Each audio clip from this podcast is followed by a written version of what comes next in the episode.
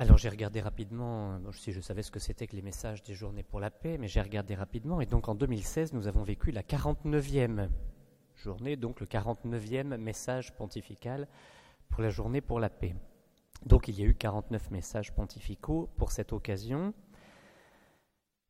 Alors on aurait à peine le temps de les énumérer tous. Alors on va simplement rappeler dans une première euh, courte partie euh, comment est née cette journée mondiale euh, pour la paix?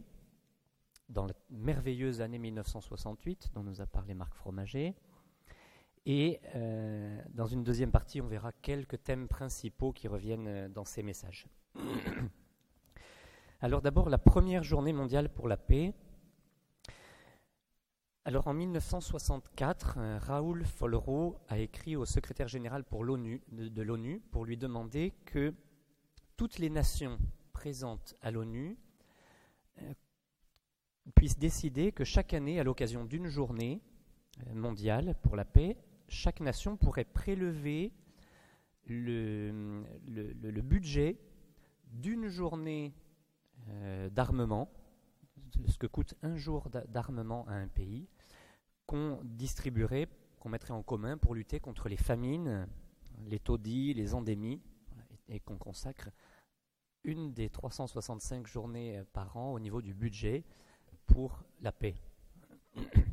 Alors le pape Paul VI a été emballé par cette idée. Il l'a relayée euh, au cours de son voyage euh, à Bombay le 4 décembre 64. Et puis l'ONU a fait n'en a pas vraiment tenu compte. Et donc Raoul Follereau a lancé ensuite une pétition qui, entre 64 et 69, sera signée par 3 millions de jeunes de 125 pays. Et comme l'ONU ne faisait rien, Paul VI a lancé euh, de sa propre initiative la première journée mondiale pour la paix, le 1er janvier 1968. Alors voilà que, quelques euh, paroles qu'il donnait dans ce premier message. Nous nous adressons à tous les hommes de bonne volonté pour les exhorter à célébrer la journée de la paix dans le monde entier, le premier jour de l'année civile, le 1er janvier 1968. Notre désir serait qu'ensuite, chaque année, cette célébration se répétât comme un souhait et une promesse à l'ouverture du calendrier qui mesure et décrit le chemin de la vie humaine dans le temps. Alors on a accusé Paul VI, comme d'ailleurs après on accusera le Concile Vatican II avec la, la constitution Gaudium et Spes en particulier, on a accusé Paul VI de faire preuve d'un optimisme un peu naïf, et de tomber dans le politiquement correct en prêchant des thèmes assez consensuels comme le thème de la paix. Paul VI était conscient de la possibilité de cette euh, remarque et dès son premier message, 68, il esquive cette critique avec une clarté et une sincérité touchantes. Voilà comment il s'exprime. Vous vous êtes aperçus, frères très vénérés et fils très chers, combien fréquemment reviennent sur nos lèvres des considérations et des exhortations sur le thème de la paix. Nous ne le faisons pas pour céder à une habitude facile ou pour nous servir d'un thème de pure actualité. Nous le faisons parce que nous pensons qu'il y a là une exigence de notre devoir de pasteur universel. Nous le faisons parce que nous voyons la paix menacée d'une manière grave, laissant présager des événements terribles qui peuvent être catastrophiques pour des nations entières et peut-être aussi pour une grande partie de l'humanité. Nous le faisons parce que la paix est dans le génie de la religion chrétienne, puisque pour le chrétien, proclamer la paix, c'est annoncer Jésus-Christ. Et c'est seulement de l'Évangile à la fin que peut effectivement surgir la paix.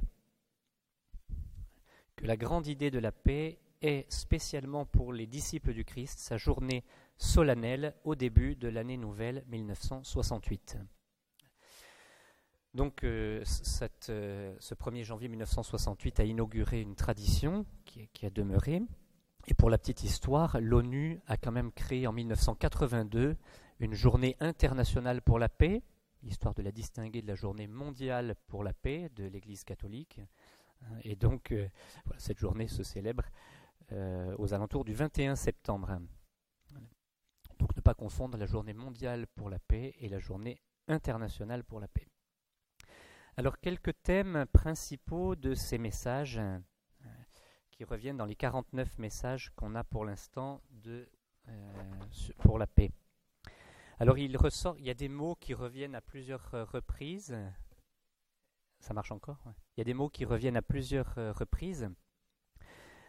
Euh, j'en ai relevé quelques-uns qui, sont plus marquants et qui reviennent souvent.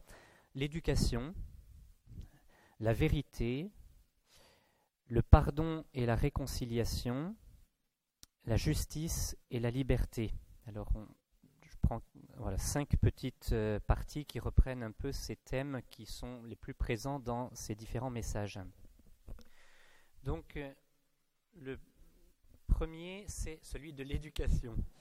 Un premier thème qui revient souvent est celui de l'éducation. On trouve le, thème de l'éducation dans les messages de 1970, 79, 95, 2004 et 2012. C'est dire l'importance de ce thème qui revient régulièrement. En 1970, Paul VI a lancé cet appel ayons le courage d'affronter le premier programme, nous éduquer à la paix. Paul VI voudra encore euh, euh, encourager à l'éducation. Il avait choisi euh, le thème de la journée, alors il s'y prenait bien à l'avance, hein, puisqu'il avait choisi le thème de la journée pour la paix de 1979, alors qu'il est mort le 6 août 1978. Donc Jean-Paul II a repris le thème choisi par euh, Paul VI, qui était Pour parvenir à la paix, éduquer à la paix. Et dans ce message, Jean-Paul II écrivait Parents et éducateurs, aidez les enfants et les jeunes à faire l'expérience de la paix dans les mille actions quotidiennes qui sont à leur portée, en famille, à l'école, dans le jeu, la camaraderie, le travail, le travail en équipe, la compétition sportive, les multiples conciliations et réconciliations nécessaires. En 95, Jean-Paul II titrera son message La femme éducatrice de la paix. Et en 2012, Benoît XVI complétera ses appels en disant L'éducation est l'aventure la plus fascinante et la plus difficile de la vie. Éduquer, du latin educere, signifie conduire hors de soi pour introduire à la réalité vers une plénitude qui fait grandir la personne. Voilà pour l'éducation. Un autre euh, thème qui revient beaucoup, et qui est dans le thème de notre session, le pardon et la réconciliation. Bon, J'évoque juste quelques titres de messages. Éduquer à la paix par la réconciliation, 1970. La réconciliation chemin de la paix, 1975. Offre le pardon, reçoit la paix, 97. Pas de paix sans justice, pas de justice sans pardon, 2002. Et puis en 2005, donc le dernier message de Jean-Paul II pour la paix, ne te laisse pas vaincre par le mal, mais sois vainqueur du mal par le bien. Quelques extraits de ce que disait Jean-Paul II en 1997. Nous avons tous besoin du pardon de Dieu et du prochain. Demander pardon est une voie profondément digne de l'homme. C'est même parfois la voie unique pour sortir de situations marquées par des haines anciennes et violentes. Euh, l'autre jour, il s'agit de la paix, mais euh, pas de la paix comme le monde la donne, comme le dit Jésus l'autre jour à Nantes, il y a deux semaines à Nantes, il y avait le cardinal Sarah, euh, il disait la paix de Dieu, ce n'est pas la paix du monde, la paix du monde, c'est très souvent euh, la compromission ou le consensus mou, tandis que la paix de Dieu, c'est la paix dans la vérité. Alors Jean-Paul II complétait, loin d'exclure la recherche de la vérité, le pardon l'exige. Il faut reconnaître le mal que l'on a fait et, autant que possible, le réparer. troisième paragraphe, la vérité et la justice. aussi des thèmes qui reviennent très souvent dans ses messages pour la paix. Donc toujours en 97, Jean-Paul II écrivait Dans sa forme la plus vraie et la plus haute, le pardon est un acte d'amour gratuit, mais précisément parce qu'il est acte d'amour, il a ses exigences intrinsèques dont la première est le respect de la vérité. Là où l'on sème le mensonge et la déloyauté fleurissent le soupçon et la division. La corruption et la manipulation politique ou idéologique sont elles aussi contraires à la vérité. Elles attaquent les fondements même de la convivialité et sapent la possibilité de relations sociales pacifiques. Alors un petit détail un peu significatif, le premier euh, message euh, choisi par Jean-Paul II pour cette journée pour la paix, donc c'est celui de 80, puisque celui de 79, c'est Paul VI qui avait choisi le, thème. Le premier message choisi par Jean-Paul II avait pour titre La vérité, force de la paix. Et le premier message choisi par euh, Benoît XVI avait pour titre Dans la vérité, la paix. ils attachaient une importance euh, grande à ce thème de la vérité lié à celui de la paix. Un thème connexe aussi, donc celui de la justice, qui est évoqué plusieurs euh, fois. En 72, Si tu veux la paix, travaille pour la justice. En 98, De la justice de chacun naît la paix pour tous. Puis 2002 et 2012. Et c'est un, lien euh, qui, qui, tenait très à cœur au pape Pie XII, qui en avait fait sa devise. Opus Justitiae Pax, la paix est l'œuvre de la justice. C'est une évidence hein, que les, inégalités et les injustices, à la fois au niveau euh, social et au niveau international, sont un ferment de violence et sont parmi les premiers facteurs qui mettent en, péril la paix. Quatrième euh, et, dernier, et avant-dernier paragraphe, euh, un thème qui revient souvent aussi, la liberté et la conscience. Alors la liberté, en particulier la liberté religieuse et la liberté de conscience, est aussi un thème qui revient souvent dans ces messages. En 81, pour servir la paix respecte la liberté. 88, la liberté religieuse comme condition pour vivre la paix. J'en passe plusieurs.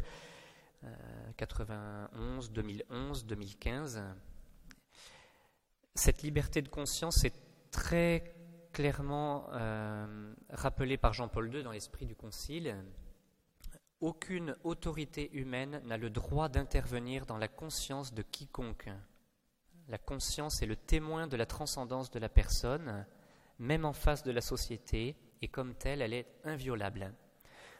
Cependant, elle n'est pas un absolu qui serait placé au-dessus de la vérité et de l'erreur. Et même, sa nature intime suppose un rapport avec la vérité objective, universelle et égale pour tous, que tous peuvent et doivent rechercher.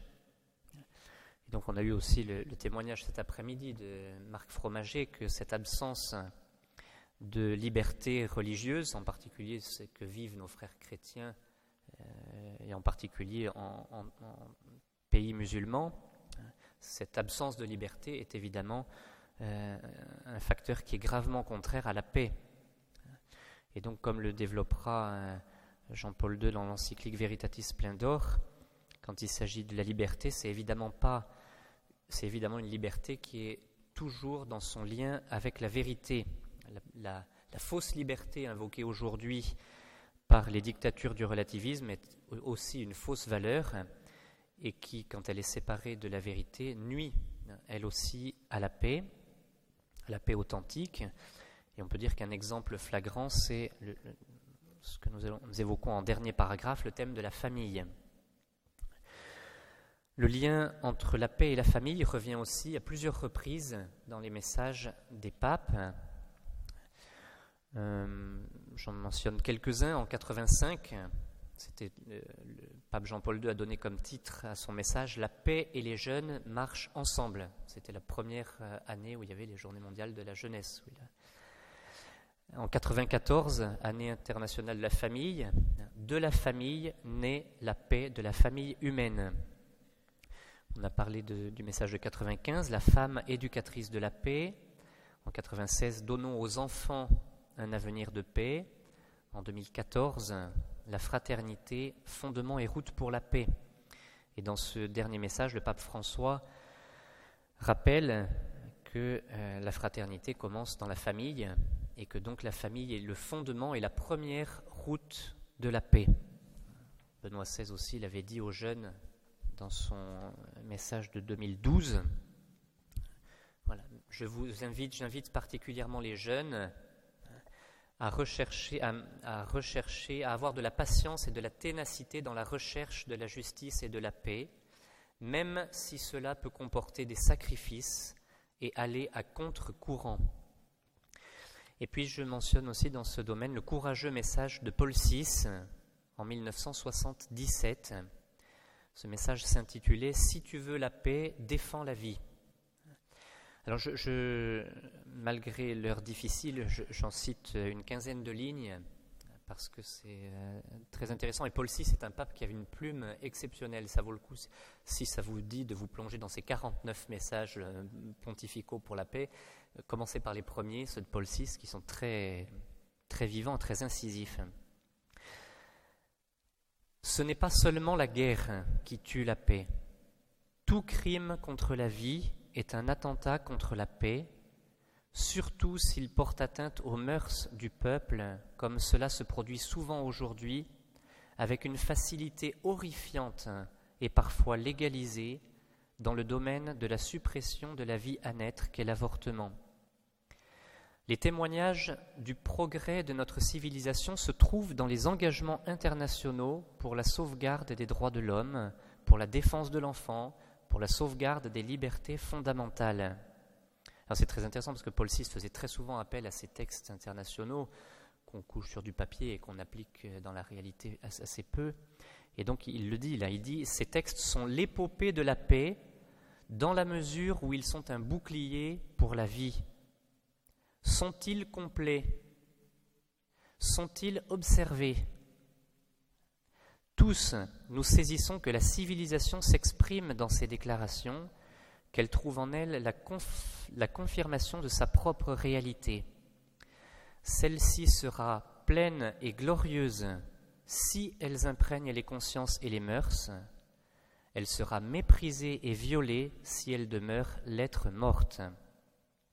Et Paul VI terminait en disant Homme de ce vingtième siècle finissant, vous avez signé pour votre gloire, les chartes de la plénitude humaine que vous avez atteintes, si de telles chartes sont vraies. Vous avez scellé pour l'histoire votre condamnation morale s'il s'agit seulement de documents fruits de velléité rhétorique ou d'hypocrisie juridique. La mesure est là, dans l'équation entre la véritable paix et la dignité de la vie. Ne parlez pas pour rien dire. Hein des, mots très forts du pape Paul VI. Son, message aussi à l'ONU, que j'ai découvert il n'y a pas longtemps, est très très beau. Alors en conclusion, pour terminer ce rapide panorama, quelques remarques importantes qui ont été faites encore par des papes à l'occasion de ces messages. D'abord, première remarque, la paix est à la fois un don de Dieu et œuvre de l'homme. En 82, Jean-Paul II avait donné pour titre à son message La paix, don de Dieu confié aux hommes. Et donc la paix est d'abord un don de Dieu et sans Dieu elle n'est pas vraiment possible. Et c'est pour cela que euh, dans son message de 2016 sur euh, Gagne sur l'indifférence et remporte la paix, le pape François soulignait que la première forme d'indifférence dans nos sociétés aujourd'hui, c'est l'indifférence envers Dieu.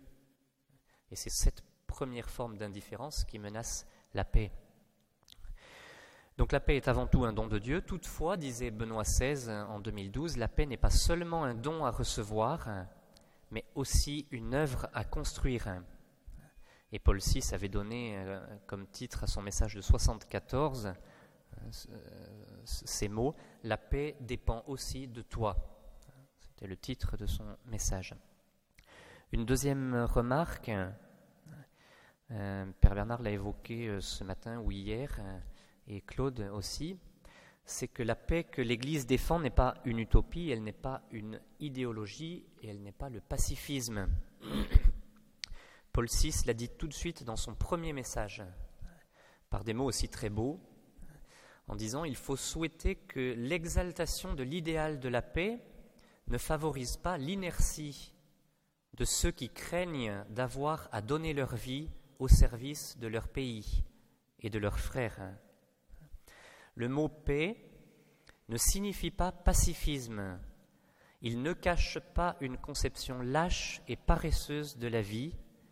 Il proclame au contraire les plus hautes et universelles valeurs de la vie, que sont la vérité, la justice, la liberté et l'amour. Et puis enfin, euh, les papes ont eu conscience que la succession de ces différents messages formait une sorte de synthèse de la doctrine sociale de l'Église sur, sur la question de la paix. Jean-Paul II l'a dit en 2004 dans son message sur la paix, où il est revenu sur les différents messages qu'avait donné Paul VI. Et Jean-Paul II disait Les onze messages adressés au monde par le pape Paul VI ont progressivement balisé le chemin à accomplir pour parvenir à l'idéal de la paix. Peu à peu, ce grand pape en est venu à illustrer les différents chapitres d'une véritable science de la paix.